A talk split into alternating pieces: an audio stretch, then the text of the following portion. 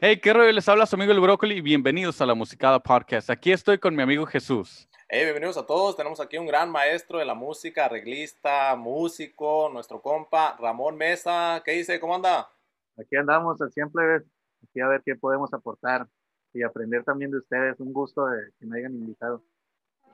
No, muchísimas gracias. La verdad es un honor para nosotros tenerlo aquí. Pues eh, viene de la descendencia de, de, con gran apellido, ¿no? Gran, gran trayectoria gran nombre, ¿no? Mesa de, y ser, ser una de las personas que, que, aporta ese apellido todavía, aparte de ser músico, productor, arreglista, todo eso. Oiga, vamos a, hacerle muchas preguntas, ¿no? Y lo vamos a dejar que hablar, que se desahogue, porque antes de empezar estábamos hablando y estábamos muy en detalle, ya íbamos casi, casi, a media conversación, ¿no?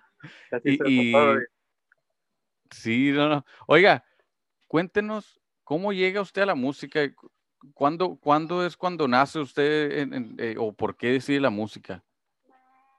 Mira, pues ahorita comentaste para mi persona algo muy importante. Mi familia es de músicos. Inclusive ahorita nosotros en una tocada en la banda Orquesta Hermanos Mesa anunciamos que venimos desde 1832. Pero ya viene una descendencia anterior donde pues, por ahí hay una foto donde sale el, bisabuelo, yo creo, de nosotros, con unas guitarritas, una guitarra y ahí se le miran las cananas de ahí de, de, las balas de la revolución y todo eso. Mi aportación y mi inicio en la música fue curioso, porque mi papá no quería que yo estudiara música tan, tan pequeño. Yo empecé a estudiar música a los ocho años. Me mandaron a, comprar tortillas. Me acuerdo que en ese, un peso de tortilla, pues yo creo que era un kilo de ahorita o tres kilos. Y en lugar de irme a las tortillas, agarré un camión y me fui a la escuela de música a los ocho años. Y cuando llegué ahí, pues conocidos de mi papá, pues me vieron, ya pregunté, yo desde un principio eh, pregunté porque quería estudiar piano y siempre, siempre me dediqué al piano a mis inicios. Ya cuando llegué a mi casa, pues ya mi papá sabía que, que yo había ido a la escuela de música. Y al siguiente día me levantan temprano y dicen, ah, cámbiate porque te voy a llevar a la escuela de música. Ahí fue donde ya me inscribí. Yo creo que en mis inicios, casi, casi a los nueve años, empecé a estudiar con los, con los personas más grandes que yo. Llevé casi toda la carrera técnica, que en ese tiempo fuera piano, solfeo, contrapunto, armonía. Me aventé como tres o cuatro años en la escuela de música de la UAS. Antes le, le decíamos, se llamaba el EMUAS. A hoy actualmente Unidad Académica de Arte. Ese fue mi primer acercamiento con la música. Y la banda orquesta Hermanos Mesa, eso pues eh, fue descendencia. Usted ahorita está a cargo de esa banda, ¿no? Diga un poco, no, háblanos un poco de la evolución esa, de, esa orquesta que ha estado, porque también ahorita Libre nos estaba comentando de que pues pasaron por los tiempos de la, la banda no sé si empezaron en orquesta, ahí para que nos hables un poco eso y pues las influencias que le dio esa banda a usted como músico, como empezando también. Pues aquí con, los, con los hermanos Mesa empezaron primeramente como un mariachi, formalmente empezaron como un mariachi ahí nosotros pasó algo muy interesante porque en las cuestiones culturales que se usaba al principio también, esa es una de, las teorías que hay sobre la evolución de la banda sinaloense, venía un maestro de música de Chiapas, un trompetista muy bueno, y fue donde él, él los adentró a lo que era la, lectura musical. Me, me, cuentan mis tíos, dice que ellos antes de la lectura musical, para sacar todo de oído, tenían una, una cosita, se le daba vueltas, se me va el nombre, donde ponían los discos de acetato. Los monograms, los, que parecen el Grammy, ¿verdad? Ándele, los que parecen el Grammy. Eh. Dicen que le daban vuelta a cierta revolución para que se escuchara al tiempo, al tiempo que ellos querían sacar el arreglo. Y que base de la cuerda se les iba bajando, se les iba bajando. ¡Ey, dale, dale más cuerda, dale más cuerda, dale más cuerda! Eso fue sus inicios de, de cuestión de música de, de, oído. Después se evolucionaron a, lo que fue una mini orquesta donde se llamaron Los Diablos de Conitaca. Dice que casualmente el nombre salió de una iglesia, que estaban tocando en una iglesia donde a uno de ellos se le ocurrió, no, pues le vamos a poner los diablos. ¿Cómo que le van a poner los diablos si estamos aquí en la casa de Dios? Y casualmente se le, se le quedó los diablos de, de Conitaca. con el tiempo se vienen aquí a Culiacán y ya es donde se, se hacen banda orquesta. Ya buscan también unos poquitos músicos de aquí, eh, incursionan con la batería, con el bajo y la guitarra.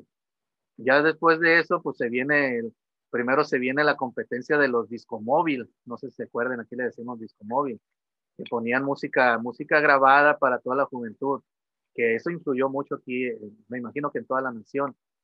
Después se vinieron las cuestiones de la tecnobanda y ahí fue donde nosotros empezamos. Bueno, ellos antes ya habían grabado música de orquesta con arreglistas de aquí de Culiacán.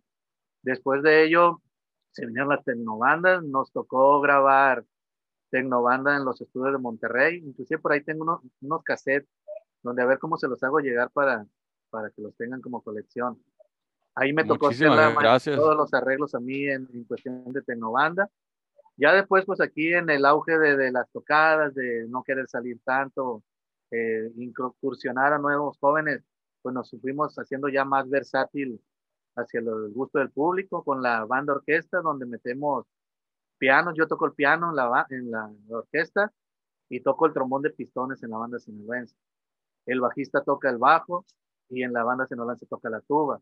El guitarrista toca la guitarra y toca el saxor el saxofonista toca el saxofón y se cambia clarinete.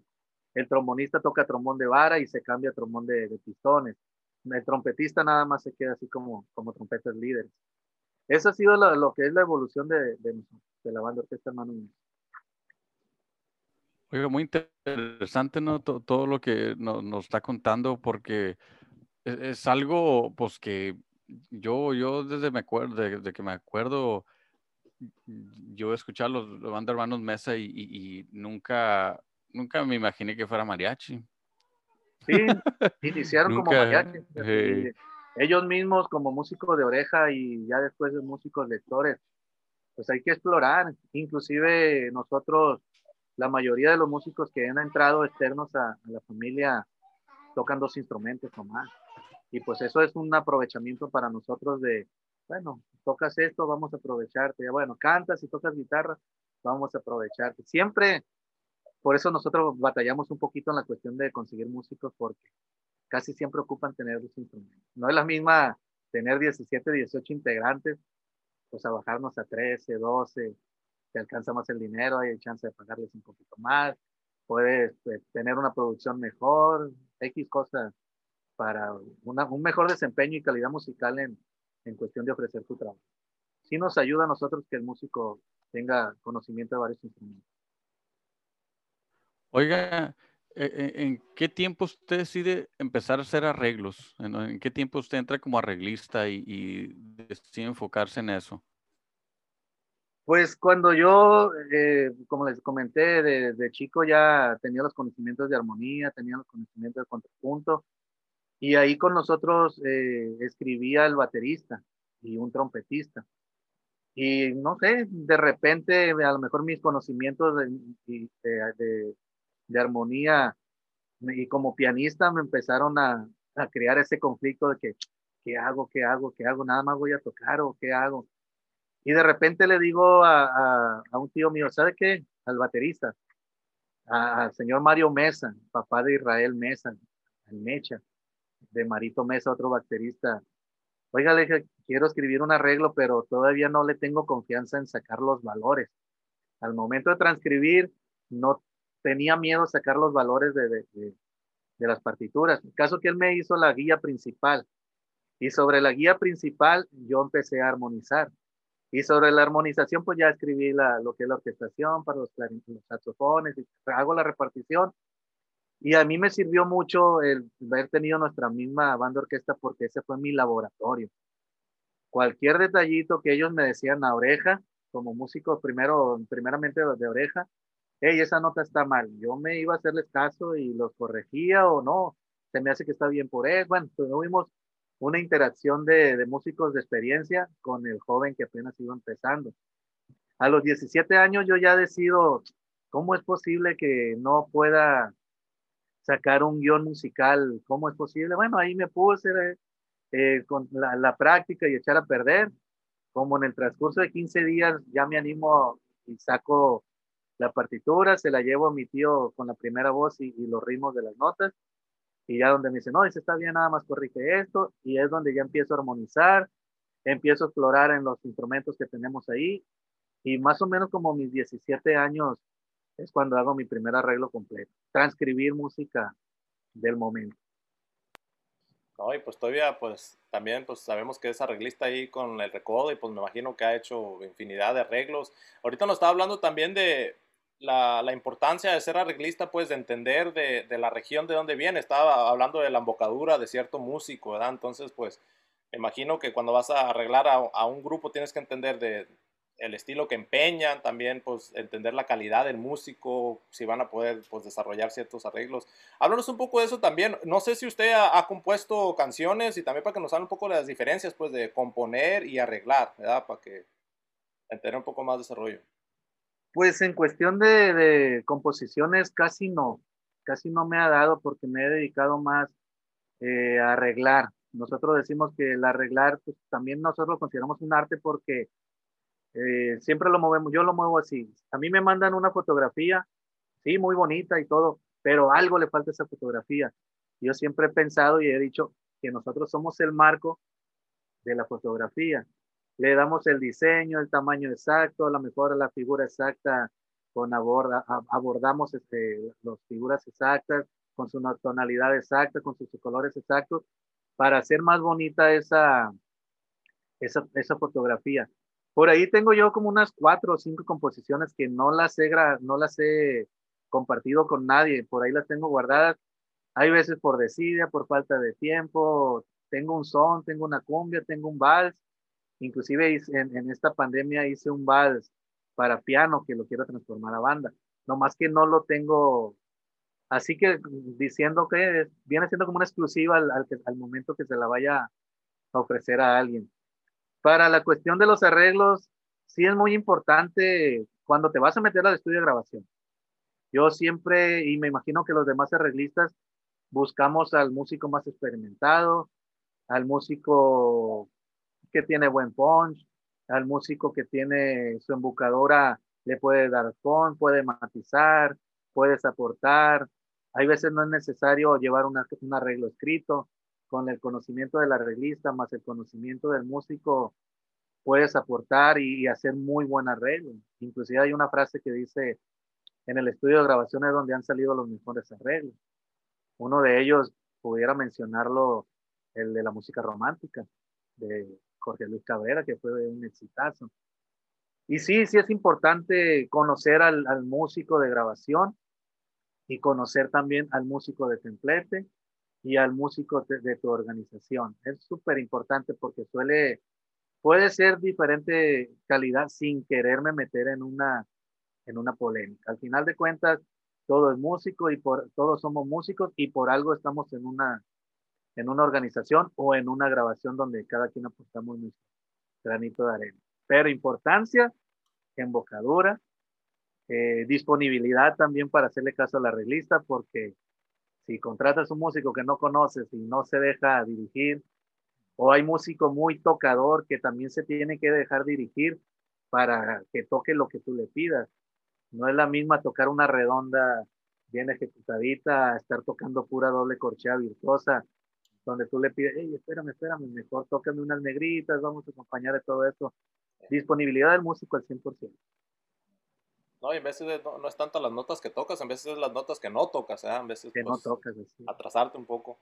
Oiga, ahorita también eh, nos está hablando un poquito de lo que está haciendo con ah, el maestro Tino Méndez, de agarrar diferentes pues partituras y analizarlas, ¿verdad? Ya sea, no sé si no, solamente en el estilo de banda, pero también para que nos hable un poco más de eso, porque Aquí, cuando estamos nosotros en Los Ángeles, se ha perdido mucho, pues obviamente siempre está la batalla entre los pitos de que no, la cuerda va así, porque yo así la aprendí. Y pues aquí en Los Ángeles, pues una mezcla de músicos de, de Guanajuato, de diferentes partes de Sinaloa. Pero ahí para que nos hable un poco más de qué es lo que ha aprendido, pues en, en esa, cuando analiza esas partituras, pues de diferentes regiones. Y no nomás en las cuerdas, también pues en el nombre de, de, de los estilos, como aquí, ponle el muchacho alegre yo, en la investigación que hice, le llaman mazurca, pero me está diciendo el Irving que allá le dicen seguidilla y cosas así. Y aquí en Los Ángeles le dicen 6 por 8 Entonces, pues esas cosas se van perdiendo, pues, en, en ese pues transcurso del, tiempo, ahí para que nos explique un poco más de, de dónde vienen esos estilos y qué, qué es lo que ha pues encontrado pues en ese, en ese... Pues mira, ahí ya estás tocando tres temas, seguidilla, 6x8 y la mazurca. Ya tendríamos tres, tres puntos a lo mejor de investigación, donde ¿por qué seguidilla? ¿Por qué 6x8? ¿Y por qué mazurca? Eh, de antemano aquí en, Sinaloa también la conocemos como mazurca. Mazurca pues es un, es un ritmo europeo exportado por los españoles, eh, que, se va, que se maneja a tres cuartos. Eh, la cuestión del tiempo sería más o menos aquí en el estilo de Sinaloa. Ya la, velocidad, pues ustedes como expertos en la percusión ya nos pudieran también asesorar por ese lado de que ah, entre más velocidad pudiera ser más alegre. Entre menos velocidad es más cómodo para tocar el instrumentista. Bueno, ahí pudiera ser el, el tema. Ahí nosotros el, sí la pensamos que es una mazurca porque es un ritmo, tres, es un compás de tres cuartos, donde por lo regular su valor rítmico es la corchea con puntillo y la doble corchea.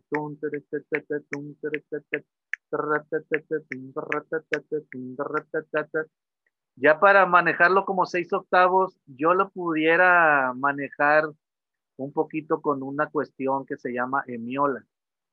Si, se, no, si ustedes también vamos a, a imaginarnos el seis octavos,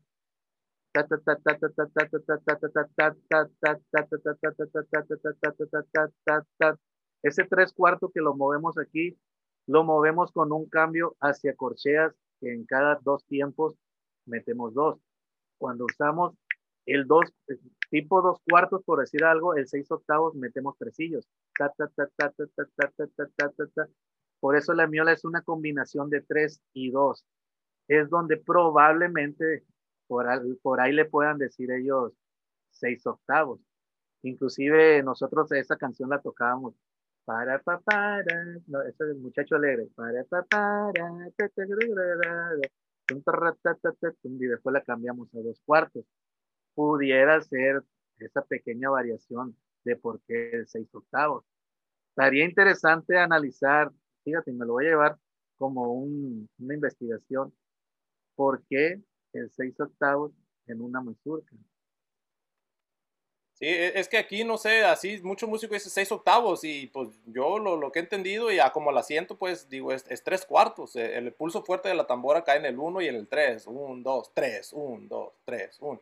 es lo que va guiando. Pero muchos dicen seis octavos. No sé si es por músicos, pues ya viejones que hayan venido y quizá por lo que está diciendo de que como la tocaban antes, e, ese intro de, del muchacho alegre y lo pues cambiaba yo creo a tres cuartos. No sé si se perdió eso pues aquí también hay mucha historia de músicos que vinieron aquí en Los Ángeles y empezaron pues a a dejar raíz y pues nosotros pues somos los que agarramos eso y en de también lo que dice, pues de acá hay información que te la dan y, la dices, pues la das por hecho, pero ya mismo en tu investigación dices, no, pues eso no, no está correcto, ah, hay, hay, algo más. Entonces, pues un gustazo tenerlo aquí para poder escarbar un poco más de, todas estas historias. Ahí lo que pudiéramos hacer a lo mejor en otra, en otra ocasión que podamos estar juntos, conseguir una partitura y eh, enfocarnos más a fondo, porque sí, desde el inicio empieza en tres cuartos. Es un compás de tres cuartos y ahí ya tenemos, pues, ahí ya nos salen las cuentas, como diríamos, por este lado. Eh. Sí, ya, a lo mejor el maestro que, que le enseñó al alumno o él aprendió porque su maestro le dijo que era seis octavos, él ya lleva sus ideas, pero yo sí ahí ya me meterían que yo en las partituras que he escrito, las partituras que he visto, inclusive partituras europeas, se maneja tres cuartos. Y tocas algo muy importante ahí. Lo importantísimo ahí es el pulso. sí, es algo que, que, es algo que hemos platicado yo y mi compañero Jesús de que pues seis, seis y no, no, no, no, no nos cae el 20, ¿no? De que hemos buscado y pues no entendemos por qué la, la razón de, del, tiempo y los números y, nosotros como percusionistas pues e, ese es el número que nos da, ¿no? El, lo que en realidad es lo que empieza una canción, ¿no? Empieza desde el conteo, empieza de, un, dos, un, dos, y ahí, eh, ahí es otro conteo al número que te dan, y es algo muy interesante que, que pues, qué bueno que, lo tenemos a usted para que nos empiece a, a enseñar más cosas, ¿no? pues de antemano, ahí para no meternos en polémica, podemos tomarles que no hay verdades absolutas.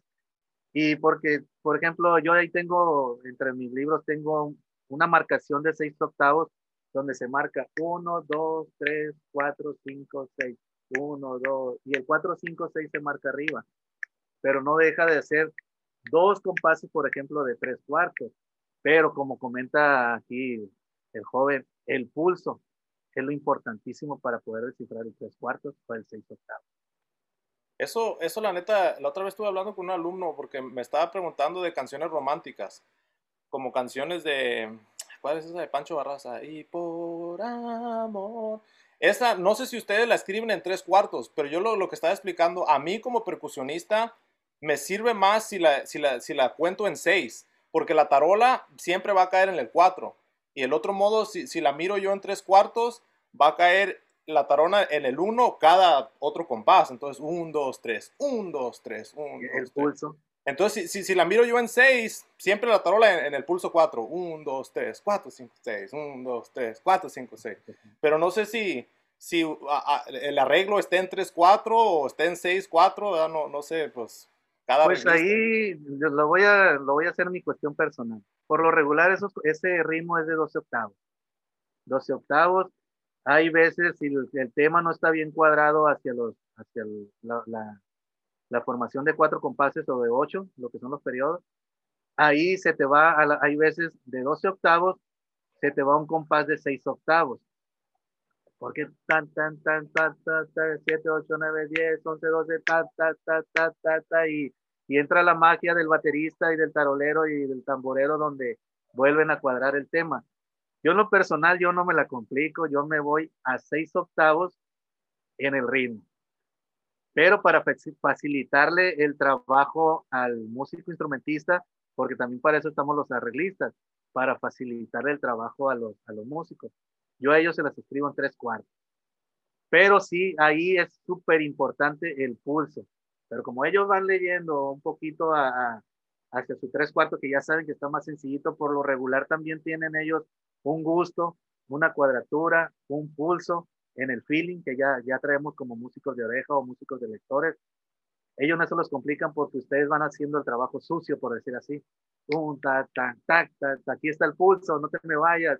Un, dos, tres, ta, cuatro en el pulso, aquí está. Ellos se van acomodando más ustedes. Yo uso los dos.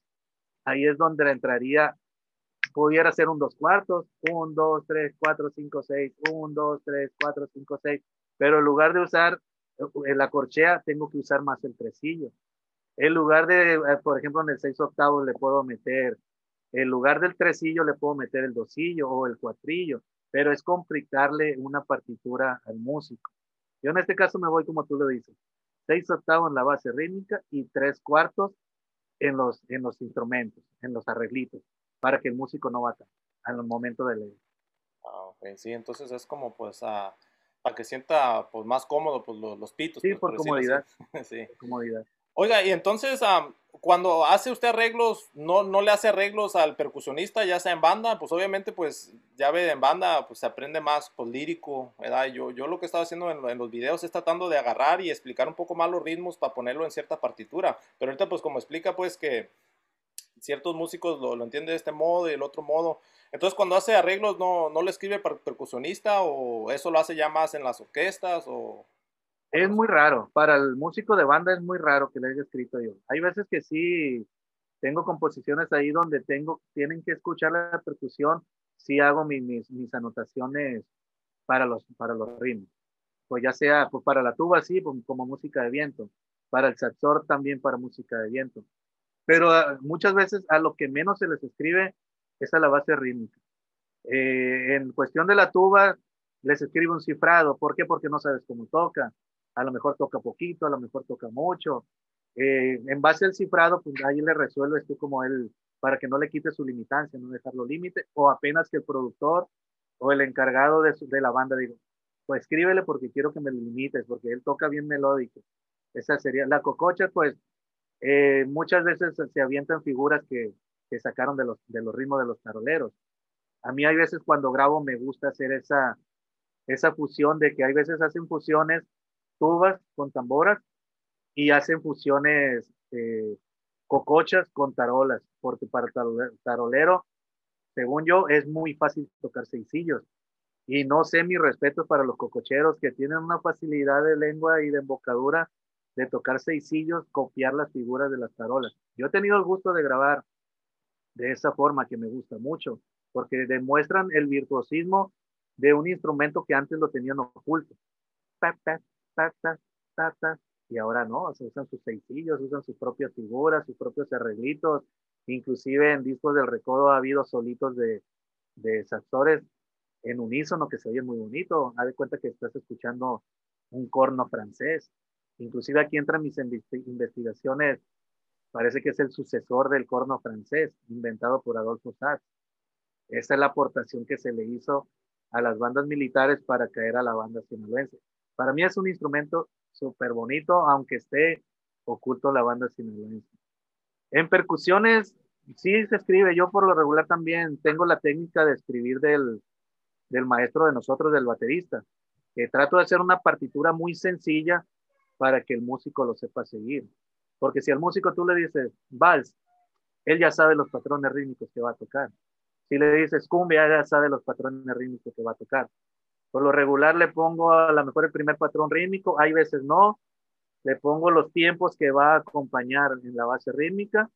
Y si tiene un obligado, ya sea con, con toda la banda, un tutti o con los metales o, o una apoyatura, que se les escribe.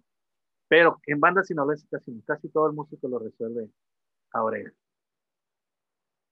Es, es, algo muy importante, ¿no? Porque, pues, sí, es, es, es algo de, de, aparte de, oreja, eh, algo que, yo como músico percusionista, como músico que viene de familia de, músicos, no, no, yo siempre, pues siempre lo he dicho, especialmente porque pues, los tamboreros son los, los, tamboreros y los taroleros, las, la base de atrás es la, que menos agarra, agarra crédito en, muchas cosas, ¿no?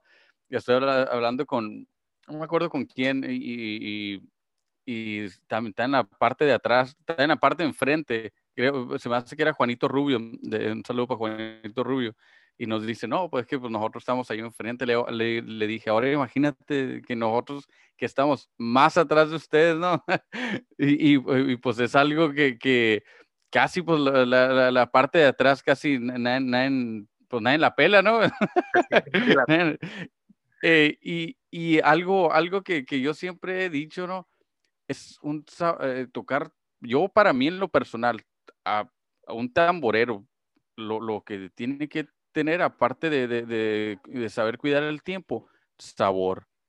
E, es algo que, que, que no, no, se puede comprar, es algo que no, no puede uno pues, estudiarlo, ¿no? Es algo que, que, que ya nace uno con, con, ese sabor, con, y es la parte donde entran los músicos, hay músico estudiado y hay músico que viene con mucho sabor es, es, un, es, una parte muy, muy importante porque, así como lo dice usted, hay mucho músico que, que aprende de oído y nada más va, va, va, va, va agarrando lo, lo, lo, que va tocando, ¿no? Va, y lo va tocando sin sabor y ahí es donde yo pienso que e, e, es muy importante, ¿no? El saber, por ejemplo, yo, yo estoy en no estoy en contra, pero sino no, me, no, no pienso que es la, la, forma correcta de muchas bandas, por ejemplo, muchas bandas grandes ahorita están haciendo de que to, todos los tamboreros toquen, toquen, toquen ta, ta, tarola. Entonces agarran un tarolero y lo hacen tamborero a fuerzas. Ahí yo pienso, en, la, en mi opinión personal, pierde el sabor, porque no, un tamborero tiene su, su esencia original, tiene su, su sabor original tiene su, su, su, su alma original y llega un tarolero y, y, hace, él trata de imitar eso y no, no, no, no se puede, ¿no? De hecho, estuvimos hablando con, con Vitín del Recodo y también con, con Josué también del Recodo y ellos también lo dicen, dicen, no, yo, pues, porque el Vitín es tarolero y, y es su alma, su, su, sabor, pero él toca tambora. Entonces, yo al tocar tambora, yo sé la responsabilidad, el sabor, lo, importante que es llevar ese tiempo, lo importante que es llevar ese sabor. Y yo miro muchos tamboreros, ¿no? Que, van y, tocan pues sin, sabor y es algo muy importante que se ha estado pues se ha estado perdiendo y, yo pienso que se, va a seguir perdiendo en muchas bandas grandes que, no, no, no pueden y yo pienso, y lo hacen mucho por protección, ¿no? Por, se, se fractura un tarolero, pues nada más brincan al, al tarolero y, la tambora la agarra el, trompetero o, clarinetero o quien sea, ¿no? Y, es una facilidad para ellos, pero a mí en lo personal yo pienso que, que pierden el sabor, aparte de, de, y ahí es donde entra que nada más uh, van aprendiendo de, de, oído y van copiando. Y es algo, es una, es una plática pues sin fin, ¿no? Inclusive hasta polémica pudiera ser porque para un representante, eh, vamos a tomarla casi a lo, lo, que dijiste al último, para un representante tener dos taroleros y tener dos tamboreros está súper cool, por decir algo, porque se te enferma uno, hay el otro que ya se sabe el archivo, lo suples eh, y tu banda se va a escuchar casi igual. Ahí lo comentas, algo muy importante. El otro tema es, imagínate, un tarolero que está enamorado de su instrumento, que está enamorado de todo su proceso para llegar a ser un tarolista de templete, de buena ejecución, de buen toque, con su feeling, y que de repente le quites a la novia y que lo mandes con otra donde, no está enamorado, en este caso la tambora. ¿Qué tiene que hacer? Me imagino yo. Bueno, me salgo y me voy a otra banda donde toque tarola, o me quedo aquí porque me pagan bien y me tengo que enamorar de este instrumento. Porque la importancia que tenía la tarola la va a agarrar en la tambora, y tú lo comentaste. Hay que tener buen toque, hay que tener buen tempo, aparte lo que se ande usando ahorita que no te permitan ser una tambora melódica o una tambora eh, guerrera, como me ha tocado ver eh, en, casos de, de, Facebook, cosas bien extravagantes de más, donde es bueno, se respeta y es el gusto del público. Pero imagínate, un tarolero o un percusionista, en este caso la, la pregunta o, la respuesta sería para los dos. Un percusionista que no tenga feeling, ¿a dónde lo mandarían? Al infierno, no, no se crea. no, no, pues eh, ya, ya, hay, hay mucho, hay mucho percusionista que no tiene feeling, pero es muy estudiado. Me ha tocado conocer a, muchos que no tienen nada de sabor, pero es muy estudiado y tocan muy mecánico. Se, se, oye mecánicamente todo y se oye y tocan muy bien, tocan, tocan excelente, tocan hasta mejor que alguien que tiene feeling y no desarrolla ese feeling. Porque yo conozco muchos músicos que tienen ese feeling, pero no lo desarrollan. A mí, yo lo empecé a desarrollar por Adolfo y Omar. Ah, yo, yo, yo era ingeniero ahí en, el estudio con ellos y yo hacía muchas producciones con ellos y, y, muy buenos amigos y, y, siempre andábamos en la calle y en veces no, nos tocaban o íbamos así a muchos lugares y me tocaba ver el sabor que, que cómo, cómo el, el, el, Omar me invitaba mucho a antro así a ver orquestas, a ver grupos de jazz o X cosa y, me, y, yo eh, yo, pues yo estaba más chico, yo, yo miraba cómo él oía música y, la, la, la, desarrollaba por naturalmente en donde sea, ¿no? Donde sea, no, y, y, yo, a mí me daba vergüenza, ¿no? Pues yo miraba o escuchaba música y yo nada más la escuchaba y ni movía la cabeza ni nada, ¿no? Y, empecé a, a, ver con, con Omar, me, me, me, fue enseñando todo eso de, de, de no nada más saber y, y, tenerla, sino también desarrollarla y, disfrutarla y,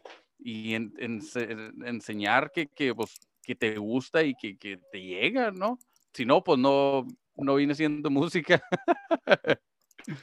Pues sí, inclusive este también, aquí hemos tocado temas importantes de que pudieran ser también motivos de investigación, motivos de seguimiento, motivos de conseguir partituras de banda donde el arreglista haya escrito una partitura, porque si vamos en un fuerte o un fuertísimo, como se usa en la banda sinaloense, lo regular que el, tamborero debe tener su punto también donde seguir ese fuertísimo.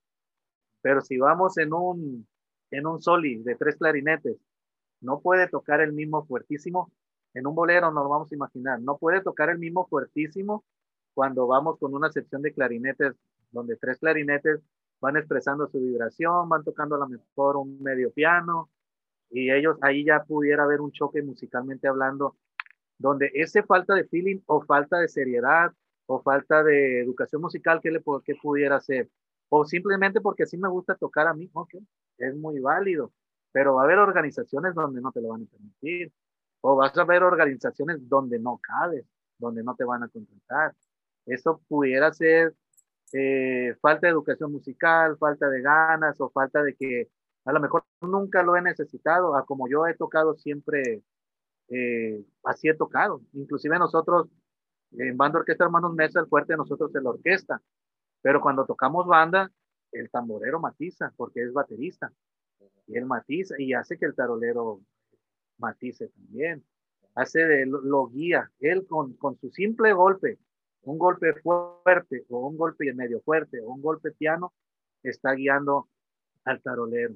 ¿Y por qué es de súper importancia la tambora? Y la tenemos a veces hasta olvidada.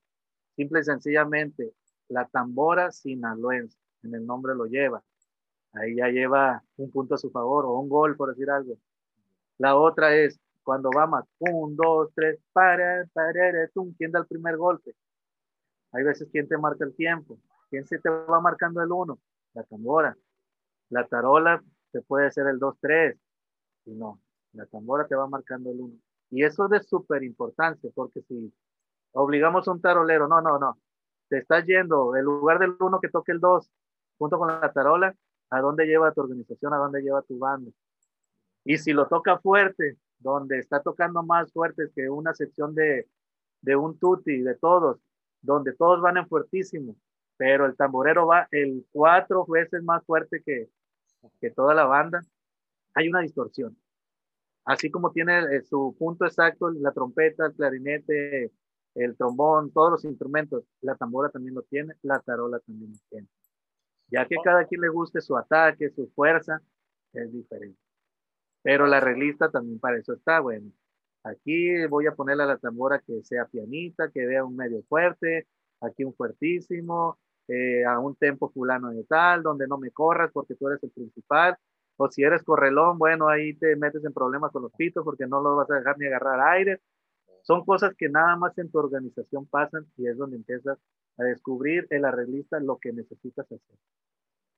Y más que nada, por pues, la función de un percusionista es entender los tiempos y saber manejarlos, pues. Yo creo que en, verdad en, en, el tiempo del percusionista hay tres maneras de que puedes tocar. Sobre encima del metrónomo donde está, un poquito adelantado o un poquito atrasado. Y saber manejar esos tres ya ves, eh, ahorita nos está hablando del jazz, ¿verdad? Que el jazz se usa diferente, pues, pues se escribe la, la, la, nota negra, pero se toca diferente, igual las corcheas, mira las corcheas, pero se, se, se, tocan como en forma de tresillo. Es entender, pues, ahí ya tienes el jazz, ok, pues lo voy a tocar un poco más atrasado, o depende, pues, en, en el grupo donde estés.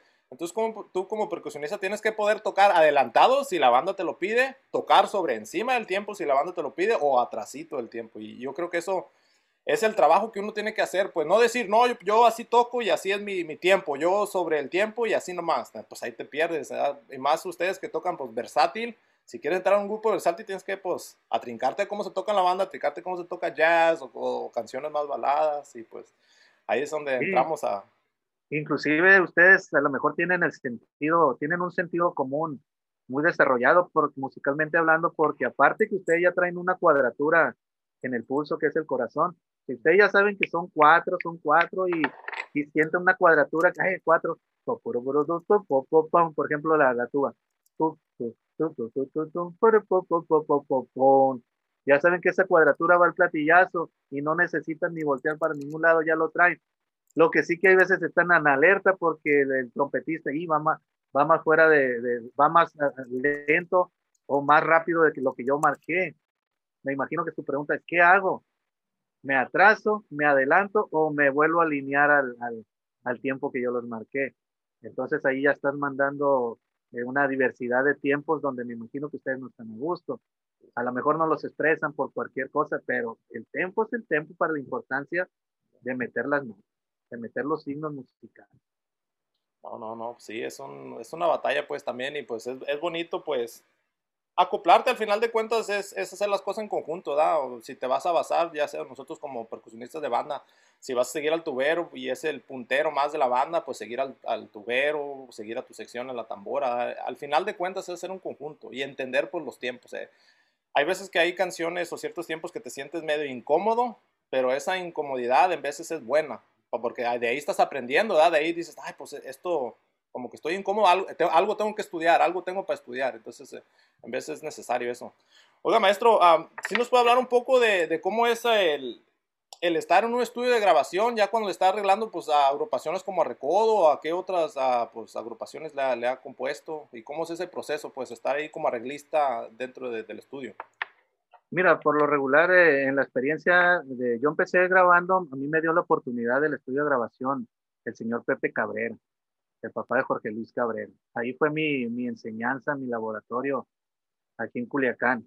Él me dejó libre, tú haz lo que tú quieras. Eh, pues yo tenía 19 años cuando empecé a meterme en los estudios de grabación. Mi primera experiencia ya bonita, bonita fue grabar con los Tierra Blanca el disco de los Intocables, con acordeón. En ese disco el tema principal era el de la chuparrosa. Esa, mi primera experiencia, nunca se me va a olvidar porque estaba grabando Tomás, estaba grabando Noé y estaba grabando Memo Ruiz, tres grandes trombonistas de, de los Tierra Blancas. Y en cuanto hace la, el acordeón, le contestan los trombones. Resulta que se los escribí en sol. Hey, muchacho, este está mal, está mal escrito, porque Memo Ruiz también es un excelente reglista, maestro universitario. La escribiste en clave de fa. Imagínate mi primera impresión con los tres trombones de los mejores de, pues, de todo Sinaloa eh, o, de todo Culiacán o donde quieran. Para mí los admiraba bastante. Y porque yo también iba iniciando como trombonista. Que me hayan dicho, te equivocaste al principio, hombre, me di para abajo. No, no te preocupes, nosotros te vamos a ayudar. Ahí ya me levantaron el ánimo. Esa fue mi primera, experiencia a los 19 años, gracias al señor Pepe Cabrera y a mis amigos de la banda Los Tierra Blanca.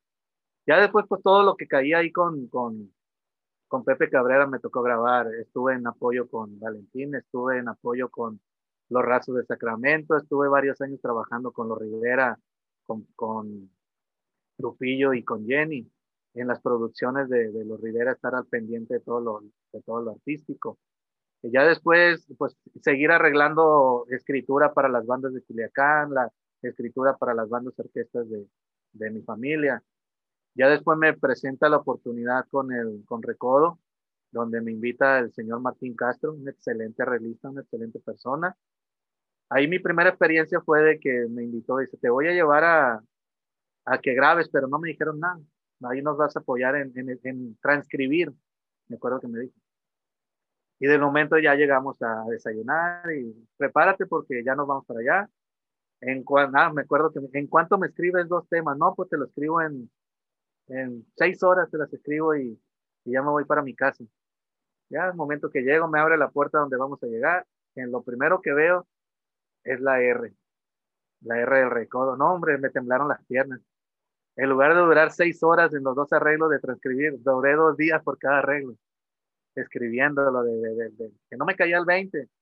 Ya de ahí me invitaron a, a dirigir los ensayos y ya después me invitaron a, a dirigir la, la, grabación en Estados Unidos, siempre con la creación de, de, Martín Castro, y con la dirección de él y mía y la transcripción, ensayos, fue la, las experiencias como arreglista. Eh, estar en un estudio de grabación casi siempre vas tú con tu instrumento y no sabes lo que vas a hacer. Ya te das cuenta qué tonalidades son, si le vas a grabar a un hombre, si le vas a grabar a una mujer, si tienes presupuesto para grabar con músicos buenos, si tienes presupuesto, si vas a grabar con músicos intermedios, si vas a grabar bandas, si vas a grabar orquesta. Ahí es llegar al estudio y no saber qué vas a hacer. Hasta que ya te empiezan a dar tus instrucciones. En el caso mío, con el piano, ¿no? Pues ¿Cuánto se le va a pagar a los músicos? No, pues tanto. Háblale a fulano, a mangano, ta, ta, ta, a ver, cantante, checamos tonalidad, ta, ta, ta. Obvio, aquí se, ya empezamos a grabar con metrónomo se empezaron a, una cosa importante aquí fue que el momento de grabar con metrónomo se hizo por, por reducir gastos. Antes me tocó grabar también con bandas completas donde pues, obviamente el productor tenía que pagar comidas para que no se suspendieran los estudios, los, la grabación. Y del momento se, se descubrió el metrónomo y se empezó a invitar a un trompetista que grabara las tres voces, un trombonista las tres voces y, y así el proceso de como un rompecabezas. Eso es lo que a mí me ha pasado en el estudio.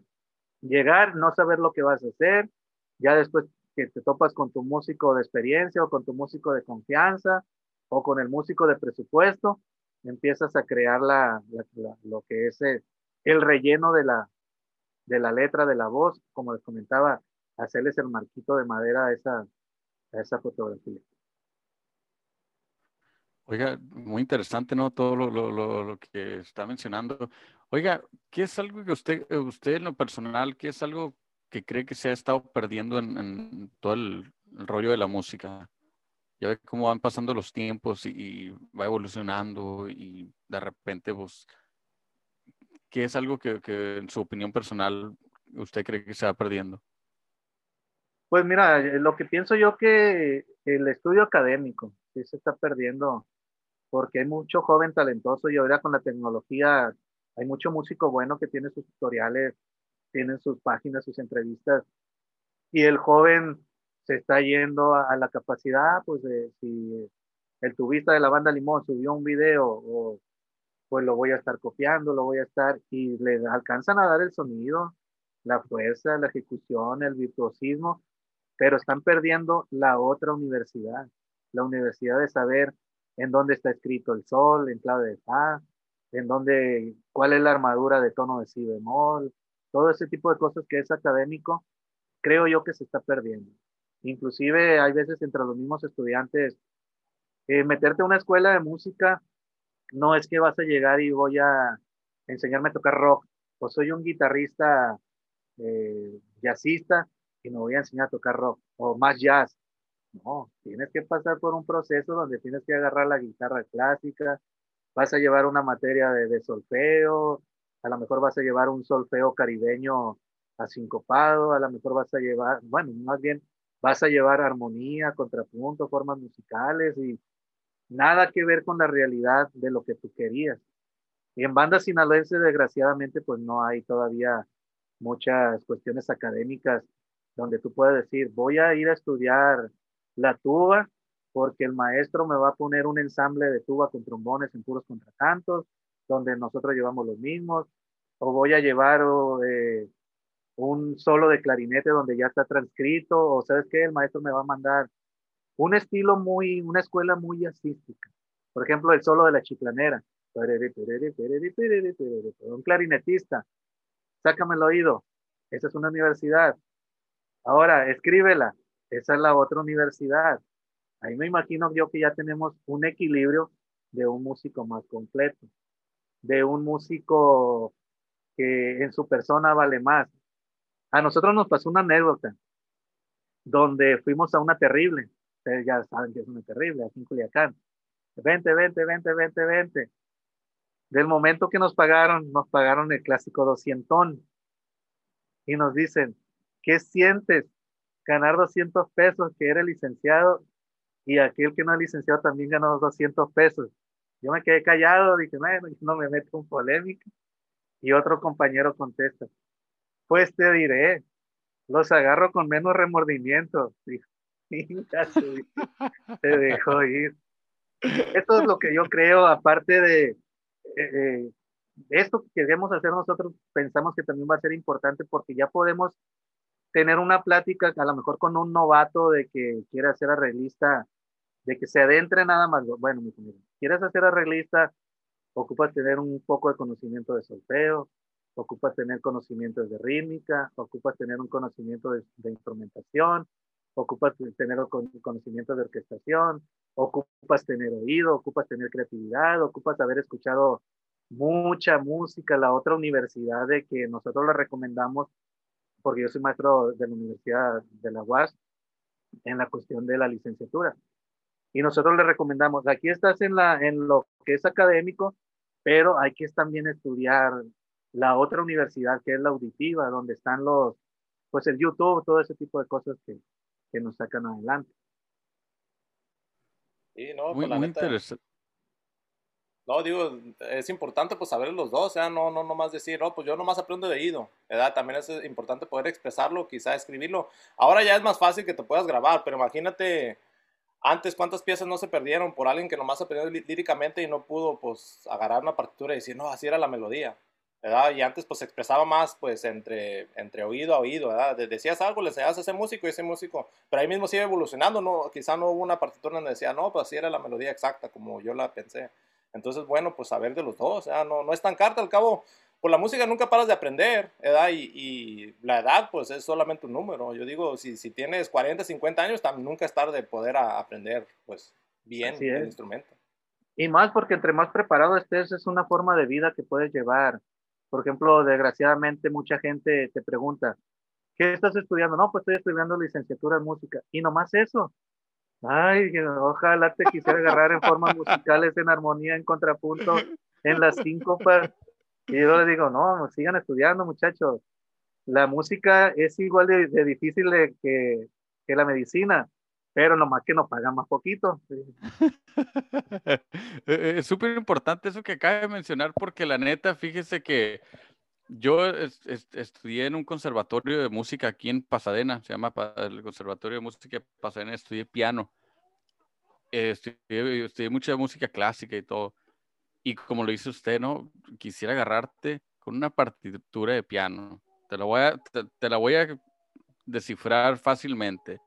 Estás usando tu mano izquierda, cada dedo independiente. Estás usando mano, derecha, cada dedo independiente. Estás leyendo a futuro porque estás leyendo a lo que viene, estás viendo la partitura, estás usando tus patas para ver los cambios, estás, estás usando tu, cerebro para ir escuchando, estás usando tus oídos. Es, una combinación muy, muy, muy difícil, ¿no? Que, mucha gente pues mira a un pianista o, lo que sea y, y, no, no, no es nada más eso, no, no, no miran los años de, de, atraso o, o, la independización de cada año para tocar. Vamos a poner un, ejemplo, una, la escala más normal, la que empieza todo, do, la escala de do, tocarla la, con las dos manos a la misma vez. No, no, no es. Yo me acuerdo cuando yo recién empecé a, a tocar el piano, se me dificultaba. ¿Por qué? Porque son diferentes posiciones, son diferentes, donde chocan varios músculos en, en, la cabeza que, que, ay, ¿cómo aquí? ¿Cómo? y, y, pues la gente no, no, no, mira eso, nada más mira los licenciados. y los doctores que ganan mucho dinero. Eh. Fíjate que ahí tocas algo muy importante porque yo tengo alumnos donde ellos nada más van porque les gusta mucho la música y ya están estudiando otra carrera. yo les digo, mira, si puedes, sigue estudiando las dos carreras, porque la música te hace más inteligente. Y no porque lo diga yo, sino que ya está ahí establecidos en libros de psicología, de psicomotriz y todas esas cosas. Porque uh, las dos partes de tu cerebro están trabajando. Un baterista está trabajando sus dos extremidades de los brazos, sus dos extremidades de los pies, bajo un tempo donde aquí metes un contratiempo, aquí un tiempo, aquí una corchea, todo lo que tú quieras, y aparte canta. Todo su, sistema cerebral está trabajando la psicomotriz desde sus, de sus movimientos. Y eso es otro punto también que sería muy importante que se manejara, a lo mejor manejarlo con un experto. Ustedes como percusionistas estuvieran especiales, especiales para, para abordar esos temas, no se estén comprometiendo, pero estuvieran especiales porque y ahora que usan el doble pedal, que usan hay veces las dobles tarolas, que usas un, un pedal a tiempo y el otro pedal en el bajo con un platillazo a contratiempo, qué sé yo, las cinco para las ecuaciones matemáticas que no están escritas, sino que uno ya las está pasando, ya las trae aquí y las estás desarrollando en tus cuatro extremidades, más el pulso que es tu corazón, tu herramienta principal donde viene el feeling, el sentimiento, corro, no corro, y sí corro, pero así le gusta a la gente y así baila más bonito. Mi respeto para ustedes los percusionistas. Aprovechando, ¿eh? Aprovechando. Oh, gracias, gracias, gracias. No, igualmente, ¿no? Para, para cada músico, porque pues sí, es, es algo, es algo que, que, que hay mucha gente que nace con el don, hemos hablado, porque hay, dos tipos de músicos. Está el músico que es músico lírico, por ejemplo, tuvimos a, un armonillero y él es músico de oído, él no sabe nada de notas, pero te toca lo que sea y no sabe, son cosas que uno no sabe, pero el, el muchacho lo que sea, y tiene grabaciones, se hace grabaciones y en el tono que sea y a la hora que sea, pero es puro oído. Y hay gente que estudia, ¿no? Que, que para poder llegar a, a, ese nivel. Y yo siempre he dicho que son dos clases de, de, de músicos, ¿no? El que estudia y músico de, de oído. El músico de oído es lo, las personas que vienen con el don y con, y con el sabor y que, y que tienen, que ya, pues ya vienen automáticos, ellos no, no ocupan de estudiar un do, ni un re, ni un accidente. Lo único que sí en la parte que ocupan estudiar es saber que los nombres y saber leer. Es, mi, mi, opinión personal, ¿no? ¿Quién sabe? Fíjate que ahí eh, también entra un punto importante de lo que acabamos de, de, platicar. ¿Por qué se están perdiendo? ¿O qué es lo que se está perdiendo? como les comento yo, para mí es lo académico, el ensayo de el solfeo es el solfeo y en los tiempos de nosotros era el solfeo de los solfeos y el hilarión es la y de agárrate y ya pasaste la lección 38, la de las síncopas o 37, no recuerdo cuál es. Ahora sí, ve dile a fulano que ya puedes tocar y que te contraten tu banda. Así era más o menos en esos tiempos. Vamos a tomar de ejemplo a este joven, mi respeto. Entonces es un músico de estudio de grabación, no es cualquier músico. Lo más seguro que a lo mejor sea eh, un ejemplo para otro joven y a lo mejor el otro joven no tiene la misma capacidad auditiva o de talento que este joven y él lo quiere imitar. Y, pero como él no sabe de solfeo, él no quiso estudiar música, ¿para qué? Si él gana mucho dinero y le va muy bien y económicamente trae su buen carrito, tiene su casa, no, pues yo tampoco lo voy a hacer. Pudiera ser algo también donde pueda influir, ¿no? Que en el caso de él, yo también sí lo veo tocar y veo, veo que me resuelven el estudio de grabación. Yo lo contrato aunque no sepa ni nota. ¿Por qué? Porque te lo toco con el piano, o tócame fulana nota y, o despláyate, yo no te voy a decir nada, tú ya sabes lo que vas a hacer, me va a hacer un súper trabajo. Pero si le va a llegar una reglista donde ese reglista es más, es más exigente y lleva sus partituras porque yo quiero que se oiga así. A mí me ha tocado transcribir temas donde la reglista no quiere que le cambies ninguna nota, ninguna nota. Y si está mal, no, no está mal porque lleva una relación, el oído me dice que está mal porque no es la triada, no, no está mal porque lleva una relación en un, en acorde cuartal, porque la novena es de mol y lo que, lo que podamos traer un conflictivo. Pero es la ley de la vida de todo hay en el reino del Señor. Pudiera saber también una desventaja que debemos de aprovechar y, los que estamos en este lado de, la docencia y los que también nos enseñamos en la calle y que también orejeamos un tema, un corrido que ande de nuevo y nunca lo hemos tocado. A ver cómo va. Sale, ya estoy listo, sígueme. Y sales, sales porque sales. Pero qué bonito fuera de que te dieran tus cinco minutos en la tanda de 15 que descansas. Uh, la voy a escribir porque se me va a olvidar. Dale, play, ya estoy listo para tocar esta canción estaría excelente.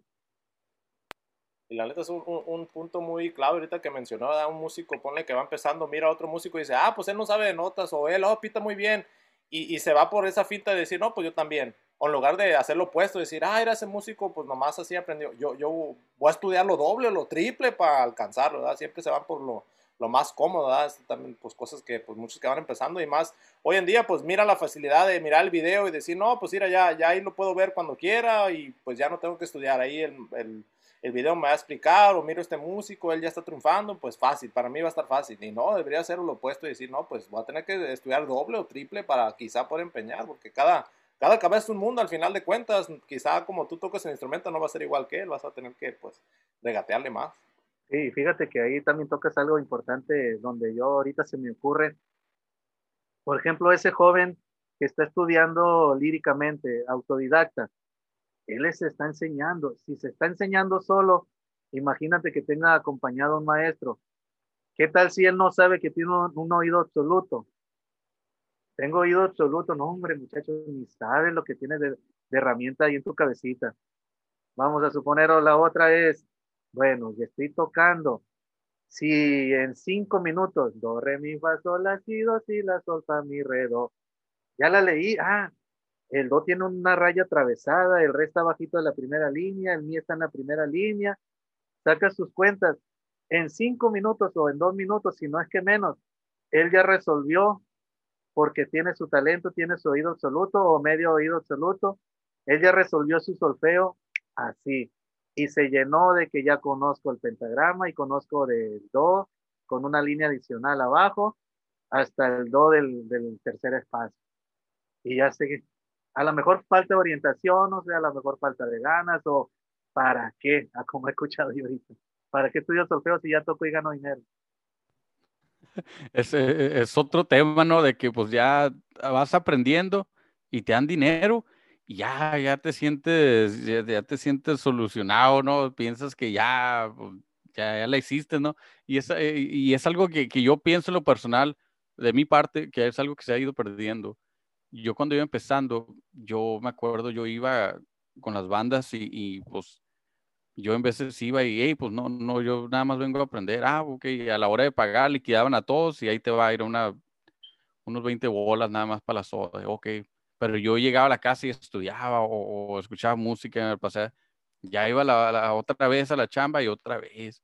De repente no son 20 dólares, son 25. Ya uno siente como todo mi sacrificio ya, ya está, está dando fruto y luego ya va subiendo el sueldo más y ya cuando, llega la hora de que te pagan igual que todos, ya uno siente e, esa, ya se siente más relajado de que ah, ya, ya logré un poquito, ¿no? Para poder llegar al, y ahorita, no, ahorita como es muy grande la demanda de, de, bandas y de norteños, más de bandas aquí en Los Ángeles, de que ahorita yo puedo armar una banda y puedo traer unos 10 personas y de esas 10 nada más 5 pueden tocar y las demás nada más pueden estar viendo y les pago igual a todos. Y ahí es donde, donde está el detalle, ¿no? Pagarle igual a todos, ¿no? Sino no pagarle por, hey, ¿sabes qué? Tú, tú vales tanto. Valorar el, al, músico, ¿no? Como lo que en verdad vale. Y, y, es algo que, pues se ha visto, ¿no? Hay, hay muchos músicos, por ejemplo, de la, música, desde la música clásica, desde la música de, de, hace años, que han muerto y que mueren jodidos y pobres, ¿no? Y, es, y es desgraciado porque después de tanto tiempo salen a la luz, ¿no? De que ira, ya este, este era buen músico, ira, y, no, y no lo valoramos en su tiempo o X cosa. Y es algo de que se ha estado perdiendo ahora, ¿no? Yo no pienso morirme jodido, ¿no? y, y, es algo pues, súper importante, ¿no? Porque, y, a mí eso, eso me, me, me, da tristeza y coraje porque pienso como que no lo miran como un arte, ¿no? No lo miran como lo que es en realidad. Es un arte y tenemos que cuidarlo y, y preservarlo y, y, disfrutarlo, ¿no? Como, como debe ser. Y yo pienso que a músicos principiantes no les deberían de pagar lo que es, o le deben de pagar lo, poquito que, que, van empezando. Pues sí, aquí antes así se usaba la media liqui, la media leche, le decían aquí al músico que iba empezando. Y eso por lógica el músico, o me voy o me preparo para que me paguen completo. Sí. Ese era un buen punto eh, aquí hace, hace años atrás. El otro punto importante que comentas es que nosotros, por lo regular, los músicos no nos la creemos. No nos la creemos que podemos vivir de la música al 100%. Como le digo yo a mis alumnos, miren muchachos, yo me doy el lujo de comer tres veces al día carne, a las tres veces a la semana carne, porque si como los siete me va a pegar, eh, bueno, me va a pegar el chingo de colesterol o, o, algo así. Pero yo me mantengo de la música.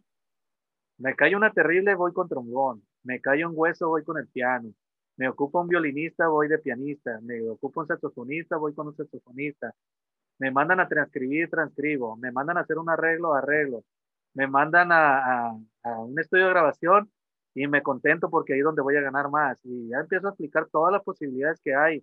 Del momento que eres buen músico y que tienes manera de seguir una partitura y de acoplarte con otros, con otros ensambles de instrumentos que andan de moda. Por ejemplo, ahorita anda de moda el pianista con el saxofonista, con el violinista, y te pagan y nada más estás acompañando, estás haciendo tus pocas cosas leves que a lo mejor para uno es muy complicado, pero uno ya tiene la experiencia, el ensayo, el estudio, y son cosas fáciles. Y otra cosa que nosotros, eh, por ejemplo, en la, aquí en la cuestión de la licenciatura, aquí llevan una cuestión de darte a conocer, que conozcas la economía, que te des a valer en tus proyectos, en lo que tú sabes hacer. Porque sabiendo hacer un proyecto, qué sé yo, cómo levantar las, las ventas un 40% por medio de la, de la educación musical, donde el 20% de tus empleados te van a dar un rendimiento en tanto que te va a ocasionar una utilidad bruta de 40 millones de pesos. Ok, ¿dónde te firmo? ¿Cuánto me vas a cobrar? No, pues dos millones de pesos. O subo a, a, las becas, proyecto importante donde el, el, el músico indígena preparado desde el conservatorio fulano de tal, eh, está haciendo una preparación musical europea, qué sé yo, y la subes y te la aceptan. ¿Cuánto me vas a cobrar? No, pues dame 50 mil euros, qué sé yo. Esas son las formas que también no sabemos o estamos descuidando de cómo se puede ganar dinero No, y poco a poco se, se, vaya aprendiendo, pues ya ves con todo esto de la pandemia también tuvimos que muchos, los de, pues como usted maestro y todo, a, aprender a, a, enseñar en línea, entonces tienes que evolucionar. Son herramientas, al final de cuentas la música y toda la tecnología, todas son herramientas, y yo creo que entre más herramientas tengas, más preparado vas a estar para poder pues cobrar o poder, y no nomás es cobrar, es para darte cierto valor, pues decir, mira, yo esto lo que ofrezco, tanto, tanto, tanto, y pues ahí está mi valor, si tú quieres irte con otro, otro arreglista, otro músico, lo que sea, pues ahí verás tú, pero mira, esto, estas son mis herramientas, y ahí pues ya pues desempeña uno el valor, ¿no? Y pues nuestro trabajo. Sí, a lo mejor eh, comentas algo también importante, a lo mejor es el, el parte de lo que nosotros ocupamos aprender, es que no debemos de ser tan soñadores. Y hay que soñar, hay que soñar con un, que nos pegue un tema en una grabación, para después subirme un templete donde me van a poner 100 luces LED o 200 luces LED, con un equipazo, con un escenario que me cobraron 350 mil pesos para subirme ahí. Pero para soñar todo eso hay que trabajarlo. Y hay que tener talento económico, hay que tener talento en los negocios. Como dice mi compañero Martín Castro, esa frase me gusta mucho lo que dice él hay que tener talento hasta para tener dinero. ¿Por qué? ¿Cómo lo vas a gastar? ¿Cómo lo vas a...? Y en cuestión de economía, de economistas, de, negocios, yo en lo personal no todos tenemos ese don de decir voy a ser millonario. A mí me dijo un, un muchacho de aquí que se llama Tacho, le decimos, es encargado del estudio JC. Él tiene éxitos a morir en su estudio de grabación. Los buitres, de todo lo que se te ocurra de norteño, casi todo pasó por, por el estudio de él. Él me dijo una vez, y él es, licenciado en economía, y me dijo, Mochi, tú y yo nunca vamos a ser ricos de la música. Vamos a vivir bien, vamos a tener satisfacciones.